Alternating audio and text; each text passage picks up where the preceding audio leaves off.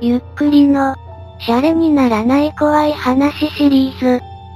皆さんはネトゲというものを知っていますか？ネットゲームの略称ですが MMORPG と言われるものを指す場合が多いです。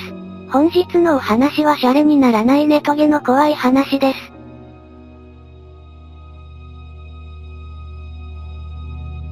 これはとある女性がネトゲで体験したお話です。1年前の話、友人に誘われて某 MMO、インターネットゲーム、を始めた。それまでネトゲは愚かチャットも未経験だった私は、たまたま大規模ギルドに拾ってもらいそこの子さんプレイヤー数人にプレイヤーチャットの手ほどきを受けた。私のキャラはみんなの協力により順調に成長し、いつも楽しくプレイすることができた。みんないい人で、初心者だったというのもあってか私はギルド内でかなり可愛がられていたと思う。その子さんの中に A がいた。A はプレイ歴が長くレベルもギルド内最高クラスで、普通じゃお目にかかれないレア装備をいくつも所持しており、みんなから一目置かれる存在だった。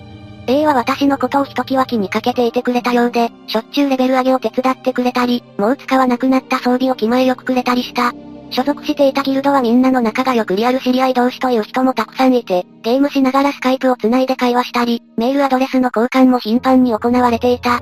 メンバーのほとんどが関東、関西圏に集中しており、北海道の私は一度も参加したことがなかったが、オフ会なんかもちょくちょく開催されていた。ネット内コミュニケーションに免疫が全くなかった私は、A を含む仲の良いメンバー数人とリアルの素性や、メールアドレスを教え合っていたが、今思えば、携帯番号や詳しい住所まで教えなくて本当に良かったと思う。A は関西に住む大学生だった。今でこそネットで個人情報を晒すのは危険だと認知されていますが、インターネットが普及して間もない頃、そこら辺の認識がない人は多かったです。その頃になるとゲームにログインしている間中、常に A が絡むようになってきた。ギルドハントといって、ギルドの仲間数人で狩りをするときはもちろん、たまにソロで遊んでいるときも A からちょくちょく耳打ち、1対1のチャット、が来るようになった。発見。今何してるの？一人なら言ってもいい。もしかして誰かと一緒。A からの耳打ちには常に、しょぼん、の顔文字がついていた。最初の方こそ律儀に返していたが、ある時別の友達とかなり忙しい狩り場に来ていて耳打ちに返信する暇がなく、悪いけど後で返そうと思い返信しなかった。すると1分もしない間に、耳打ちではなく普通チャット、その画面内にいる誰もが見えるチャット、で、かなり遠くの狩り場にいたはずの A がすぐそばに来ていた。仕方なく狩りを中断して、耳打ちを返せなかったことを謝ると。いいよ、〇〇は僕といるよりも他の人といる方が楽しいんだよね。と言いログアウト。私は全、一緒にいた友達ドン引き、この時から私に対する A の普通じゃない執着を感じるようになった。それからというものログインするたび、すぐに A からの耳打ちが来た。ゲームには友達登録という機能があり、友達リストに登録している人がログインすると、リストの名前が光り、検索をかければどのマップにいるかがすぐわかるようになっている。A はこの機能を使って私のログイン状況と、どこにいるかを常に監視するようになった。私は A の行動が怖くなり、しばらくゲームにログインすること自体控えるようになった。すると今度は毎日のように携帯にメールが来た。どうして最近インしないの？〇〇がいないと寂しいよ。もしかして僕のこと嫌いになったの？僕はこんなに好きなのに。典型的なストーカーの考え方ですね。最初の頃はのらりくらりと交わしていたが、私にも私生活がある。A は大学生、私は社会人、勤務中だろうが休憩中だろうが真夜中だろうが、時間を問わずに受信されるメールにほとほと嫌気がさし、ある日を決して A にこんなメールを送った。私はゲームしている間はみんなと楽しく遊びたいし、A だけに特別な感情は抱いてない。真夜中のメールも迷惑になるから控えてほしい、といった内容だった。すると A から、お決まりの返信だった。もううんざりだった。それ以来 A とメールのやり取りはなくなり、ゲームもほとんどログインしなくなった。ログインしなくなって3週間ほど経った頃、ギルド内で仲良くしていた、他の人からメールが来た。最近見ないけど忙しいのかな？みんな寂しがってるからたまにはインしてね。そうそう、A も大学辞めたとかなんとかで忙しいみたいで全然いないんだよね A が大学を辞めたとのこと、嫌な予感がしたが、その友達には暇になったらログインするね、とだけ返信しすぐにそのことは忘れた。私は当時某資格系スクール講師の仕事をしており、主に無料体験スクールなどのイベントを担当していた。無料体験を行った日は、最後に受講者にアンケートをお願いしている、授業の感想や講師の印象、氏名、住所などをウェブ上で入力する簡単なアンケートだ。アンケートを回収し、結果をデータにまとめるのも仕事の一環であり、その日もいつものようにアンケート結果に目を通していた。そして、スクロールの手が止まり、目がディスプレイに釘付けになった。授業の感想。講師の印象。指名。A のキャラ名。住所。関西。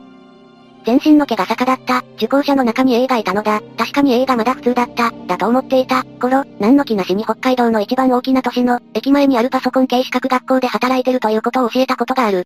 恐ろしくなって仕事を早々と切り上げた後、自宅へは帰らずに高速を使って200キロ離れている実家へ避難した。翌日が休みで助かった。仲の良かったギルドメンバー数人には事情を話し、ゲームを引退することを告げた。A の近況を知るメンバーからの情報によると A は北海道で仕事を探している、とのこと。その後すぐに携帯を変え、結婚のため退職し北海道を離れた。当時うかつに素性を明らかにしていた私にも非があるとはいえ、顔も知らないゲームの中だけの付き合いでそこまで行動できる人間がいるというのが本当に恐ろしかった。文章にするとあまり怖くないかもしれないが、あのアンケートを発見した時の衝撃は今でも忘れられない。そして、これ、が本当に苦手になった？もう二度とネトゲはやらない？ふしし、ごめんね。ネトゲ怖え怖え自分が溜まってる板はたまに勉強会も兼ねてオフ会があったりするんだけど怪しんでいかなくてよかった。怖いよ。何の勉強ですかね？逆に考えると恐怖体験がしたかったらネトゲをやればいいのか。え、オフ会イコールやり会は常識でしょ。何を今更？マジで、オフ会行ってくるわ。とまあ、皆さんもネトゲに限らず個人情報の取り扱いには気をつけましょう。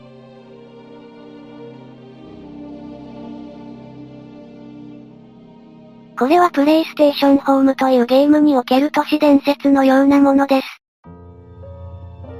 プレイステーションホームを始めてから随分になるが、あるお化け屋敷ラウンジにいつログインしてもずっと踊り続けているアバターが2体いるんだ。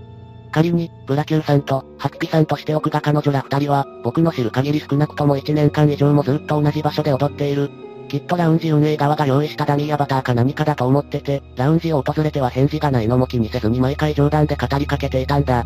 でも、ある日ふと思い立って彼女らのプロフィールを見てみたら、ブラキューさんにゲーム実績、トロフィー、があることに気がついたんだ。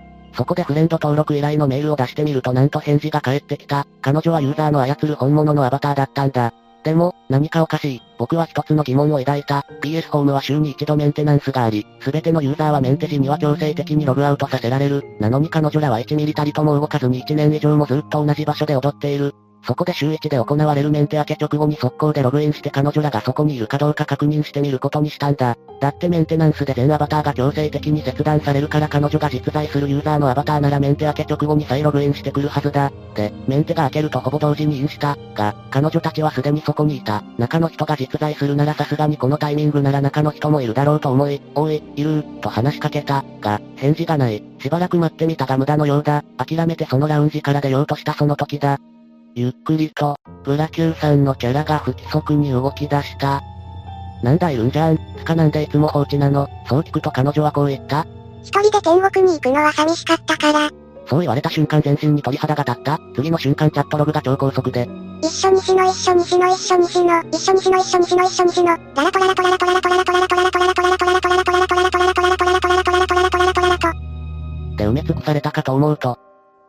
突然、画面がホワイトアウトしてネットワークエラー、PS ホームから切断された。それ以降、怖くてそのラウンジには二度と近づくことができないでいる。以上が有名なコピペとして存在しています。しかしこのお話には不可解な部分があるのでした。そのコピペ、もともとは違うネトゲの改変だよ。どうやら大元のコピペではないようです。元のコピペはとあるオンラインゲームにて女性がギルドに入ってきた。女性は少ないので目立っていたが、ある時3日連続でキャラクターが放置されていたそうな。ギルドのリーダーが気になって場所を調べると、ビルにいて声をかけるも返事がない。そのうちメンテナンスの日が来て強制的にログアウトされると思った。しかしメンテ後に行ってみるとまだいる。話しかけると返事があった。一人で天国に行くのが寂しかった。そして一緒に死のうと連呼される。話の本筋は同じですね。不可解な点があると先ほど言いましたが、それがどこかというと、ただの改変コピペじゃなくて、本当に怖いところは、この2体が、今現在も本当に実在するってとこだよ。え、あの2体ってソニエリが用意した怖がらせキャラか何かじゃなかったのか。俺はてっきりソニエリが用意したキャラだとばかり。俺も前話しかけたら高速で、一緒に死の。って言葉でチャットログ埋め尽くされて、ネットワークから強制切断されたけど、そういうイベントか何かだと思ってた。コピペの改変なのに、ブラキューとハキピが実在するらしいのです。ここまでがコピペなんじゃないのかって、おそらく違うと思います。PS ホームのサイレンラウンジのずっと踊ってるやつ、マジでいるんだな。ただの噂かと思ってたわ。コピペが作られてから何年も経った後にこういったスレがいくつか立っているのです。どうやら本当にいるっぽいです。そのコピペ、もともとは違うネトゲの改変だよ。ちなみにブラキューは、エラーなどでごく稀に落ちる時があり、戻ってきたらゆっくり歩いてて一駅、また踊り出す。運営がコピペを見て作ったプログラムなのでしょうか？プラ9定1 2ねだと。え、マジ？今日の3時ぐらいにはいたんだけどな。あれ、なんかおかしなことになってる。いつも誰かしら踊ってるのは知ってるがそんな奴がいたのか。これもし中の人が見てたらさぞかしニヤニヤしてるんだろうな。踊ってるのって M から始まるやつのことだよな。踊ってんのってうじゃふじゃだけだぞ。一体何が起きているんでしょうか？ブラキューって人は実在するけど6の一緒に死のの下りは出せってことでいいの？だな。実際ブラキューから変身あったやつ聞いたことないしな。こういうイケる都市伝説みたいなの憧れるわ。結局ブラキュー出てきたんか。ブラキュー復活はロタ。復活したらしいです。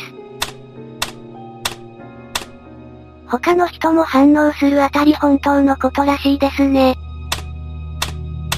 続々と集まる住人たち。